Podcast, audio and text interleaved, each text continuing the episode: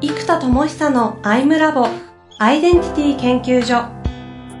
私は何者なのかそれは人類にとっての永遠のテーマ。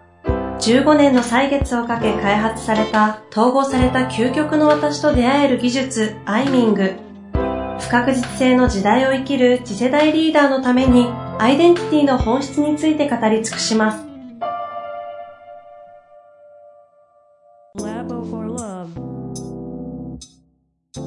こんにちは、遠藤和樹です。生田智久のアイムラボアイデンティティ研究所。生田さんよろしくお願いいたします。はい、よろしくお願いいたします。さあ、ということで今週も行きたいと思いますが、今日はね、はい、ちょっと皆様、リサの皆様にね、ご報告をね、しなければしなければいけないですかね、したいなと思っておりますので、そうですね。よろしくお願いします。はい。まあ、ということでね、はい。そうですね。まず、ちょっとあの、最初に皆さんにお伝えしたらいい、すべきかなというのがですね、はい、まず、この、えっと、アイムラボをしばらくの間、この月間にさせていただきたいと、えー、思っておりますと。今ね、えー、毎週やってますが。そうです。なんで、毎月金、第3金曜日、配信で、まあ、しばらく3ヶ月から半年ぐらい、えー、その形でできればなと、えー、思っております。ジャンプからコロコロコミックへと。そうですね、月刊誌ですね。月刊誌の方へ。はい。で、えっと、これもですね、もう、まあ皆さんもお気づきだと思うんですけど、あの、メンタロイドがですね、この番組でもずっと4年ぐらい前から、あと3日とか、あと1週間とか、来月にはってずっと話があったじゃないですか。はい。これですね、まあ大事件がありまして、もう今その事件の収集から、えっと、開発を、えー、もうほぼ再開発という形なので、全力投球でね。全力投球をしております。なので、もう全身全霊で、あの、今、メンタロイド周りをもう再開発でブワーッと作り込んでおりますので、完全にそこにフォーカスをするというのが、えー、しばらくやるべきことですので、えー、そちらに今フォーカスタイムという状態でございます。最近のね、あの、有名 YouTuber 格闘家たちが少しちょっと YouTube 減らすとかね、やめますとかいう声がある、うん、ちょっとあれに似てるんですけども、うん、やるべきところに全フォーカスするために少しちょっとポッドキャストを今回は月間に変えると。そうですね。ただ一旦ね、暫定的ではあるのでね、フォーカスが終わったタイミングではまたとは思っておるんですが、そういうことですね。うん、そうですね。なので、今、ただおかげさまでこのメンタロイドの方が今、えっと、新しく開発を、えっと、スタートできて、あの、順当に今進んでいるので、うん、えっと、今一応もうリリースはされてます。されてるんですけども、仕組みがまだちょっと整ってないので、完全に整いきるのが、えっと、おそらく、そうですね、あと1ヶ月ぐらいかな、3月中旬ぐらいには、えっと、まあ、これを皆さん聞いてる頃には1ヶ月未満だと思います。まあ、3月中旬ぐらいには整ってます。で、今回も開発チームが、えっ、と、新しいチームになってますので、今までのようにこう、1ヶ月でできるとか、3日でできるというところからできません、できませんが4年間続いたんですけど、もう開発チームがそもそも変わりました。なので、えっと、もうゼロから再開発、まあ、ゼロではないんですけども、ほぼほぼ再開発という形になりましたので、逆にそちらのチームはしっかりやってくださってますから、えっと、なんとか、えー、半年、半年じゃない、半年以内に、まあ、習慣に戻せるようにしたいなというのと、えー、3月中旬にはメンタロイドが出てきます。で、えー、っと、あとメンタロイドと連動した、えー、知の TikTok を作ろうと。いう発想があってですね、うん、えー、これもあのマイクロスライドってサービスなんですけども、えー、まあ、スライドシェアの TikTok 版みたいなイメージですね。えー、これも連動させて思いっきり展開をしようと思ってますので、えー、ちょっと月1回皆さんに、あのフォーカス状況とかを。フォーカス状況ね。共有させて今までもね、一個一個が濃い感じではあったんですけれども、うん、もっと絞り取ってね、あの、カルピスの元気をもう上流種ぐらいに絞った濃いやつを月に一回、ふんだんにちょっとお伝えしていこうかなと。そうですね。思っておるところですね。はい。という流れでございます。はい。まあ、ということでね、うんそうあの、うん本当に、本当に今回開発以外のものは一旦最小化してフォーカスいただくということになってくるんですけども、うん一応番組としてはね、今お伝えした通り、今までやってたこの実践を含めた、うん。生田さんご自身の、その、まあ、経営とかね、方針の共有をしてきたんですが、はい。ここのコンセプトは引き続きその方向でいこうかなということでよろしいですよね？そうですね。で、えっと、まあ、こ今のところまではちょっとご報告っていうところで、はいじゃあ結局このアイデンタリーワーク、アイデンタリーカンパニーのこのまあアイデンティティからじゃあこういう時に何が大事かという、もう今日のコンテンツの方にまた入っていきたいんですけど、はいはいはい。やっぱりですね、このタイミングで思うのが、うんまあいろいろあるんですよ。いろいろあるんですけど、えっ、と、まずエネルギーマネジメントむっちゃ大事ですと。うん。いうのが一個。で、あとやっぱり結局、プロダクトマーケットフィットするところの、その、コンセプティング、うんで、これはまたね、ちょっといずれこの番組のもしかするとリニューアルとかも含めてなんですけど、そうですえっと、まあ、アイデンティティっていうテーマとか自己統合っていうテーマは変わらずは変わらずなんですけど、はい。この自己統合っていうテーマがまずプロダクトマーケットフィットするのはもうかなりむずいじゃないですか。もうニッチのニッチな感じですよね。そ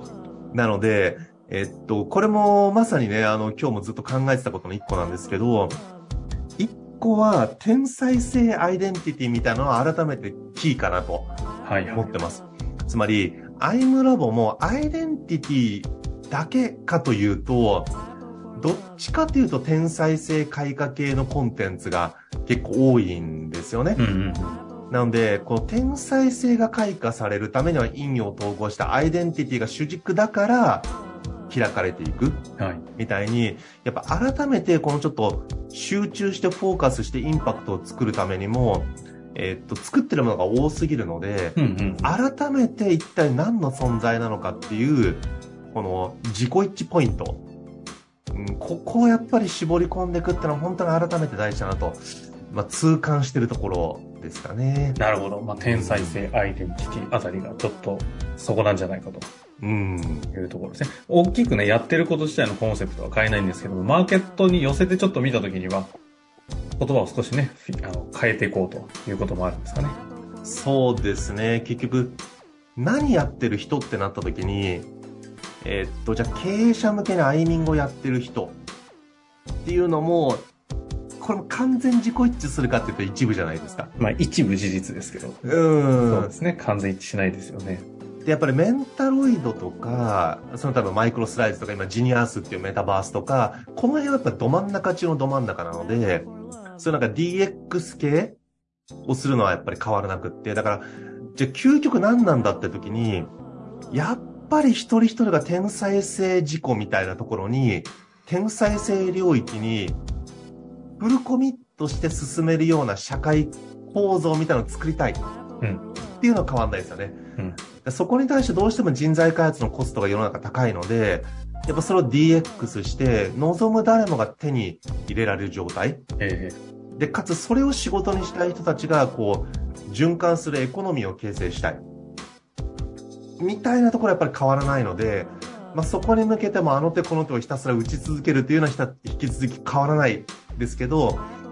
やっぱり最近この結構天才性系のキーワードが改めてきてるんですよ。えうん。うん。うん。あの、そのジニアスもコジーニアスってコンセプトにしてみたり、まあそもそもジニアムも、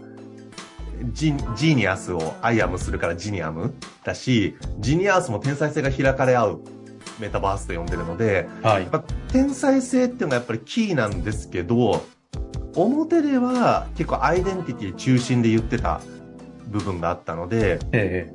やっぱこれを掛け算してコンセプティングし直しあたりは全体的に、あの、改めていいかなとは思ってるんですかね。えこれはもうあの、ポッドキャストのみならずって感じですかそうです。えっと、結局なんか事業ドメインみたいな、で、特にこの研修とか、この、まあ、うんと、ナレッジワーク系ってコンセプトが大事じゃないですか。あの人って何の人って時に、キャリアの人とか、経営コンサルタントの人みたいな、そのカテゴリーが、例えば英語教育の人とか、英語教育の中でもなんか、なんか前置詞をイメージ化するのにすごい長けてる人とか、はいはいはい。なんかいろんなやっぱり USP ポジションがあるじゃないですか。で、ここのポジションとしてもちろんアイデンティティは変わらないんですけど、アイデンティティだけだとちょっと哲学っぽいというか、うん。うん。感性的で現実化が遠そうじゃないですか。ちょっとね、経営とビジネスとかと分離してる感、ちょっと出ちゃいますよね、人によっては。そうなんですよ。だこれがもうちょっと言ってる概念としては、天才性の発揮みたいなニュアンスがあるアイデンティティを指しているので、自己探求だけではないですよね。じゃこの天才性が発揮できるっていうのだけだと、また今度理性的すぎるというか、能力主義的すぎてしまって、まあそれもなくはないんだけどちょっと違うかなと。まあちょっとこれも強引ですけど、合わせるならば、その理性的で能力的な天才性っていうキーワードと、あとはこの感性的で哲学的ないわゆるパーパスとか、存在意義とか、この辺の感性的など真ん中感のあるアイデンティティっていう言葉。だこの二つの掛け算で言うと天才性アイデンティティを生きるみたいなうん。テーマが改めてど真ん中なのかなみたいな。で、そうするともう少しアイデンティティだけよりも、なんか才能を磨きたい人ありますね、これは。ね、だからストレングスファインダーとかもやっぱり才能を磨く系だから広がるじゃないですか。だから性格分析がどっちかというとこう感性的で、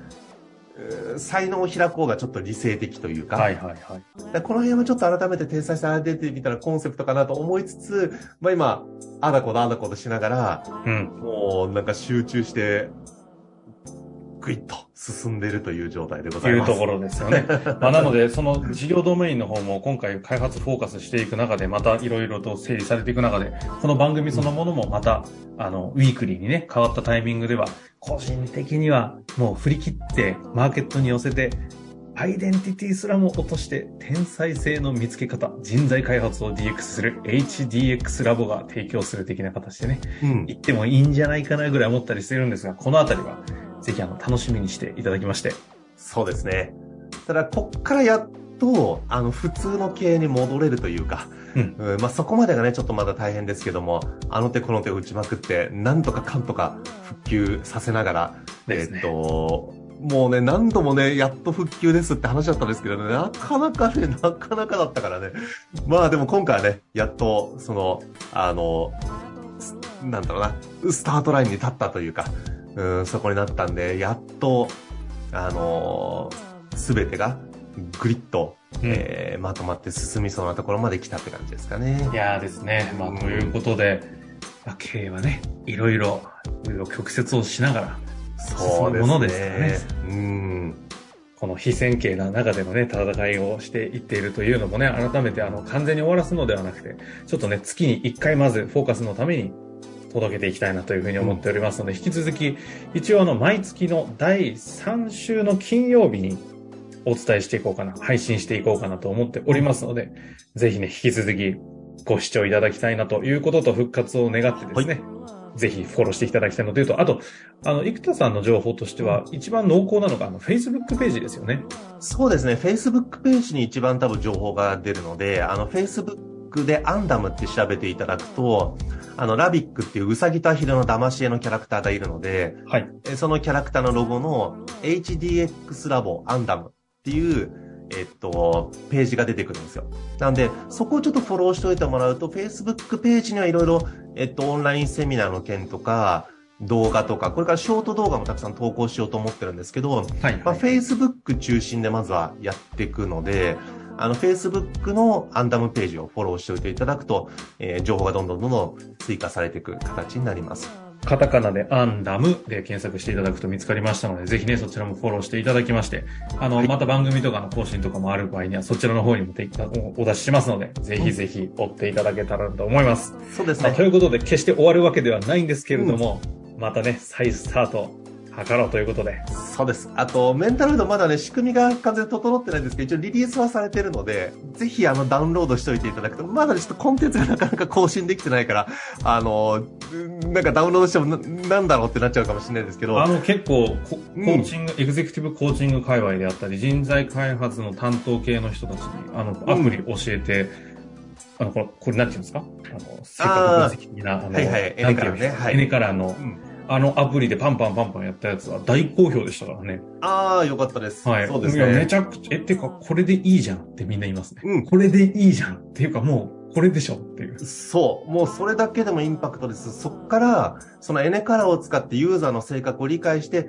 そのユーザーに合った目標設定セッションとか、グローモデルとかそういうのができるようになってるので、それはもう実装されてるんで、ぜひぜひね使っていただけたら活用していただけけたらなと思ってうん。ます。こということで、また1ヶ月後お会いしたいと思います。はい。ありがとうございます。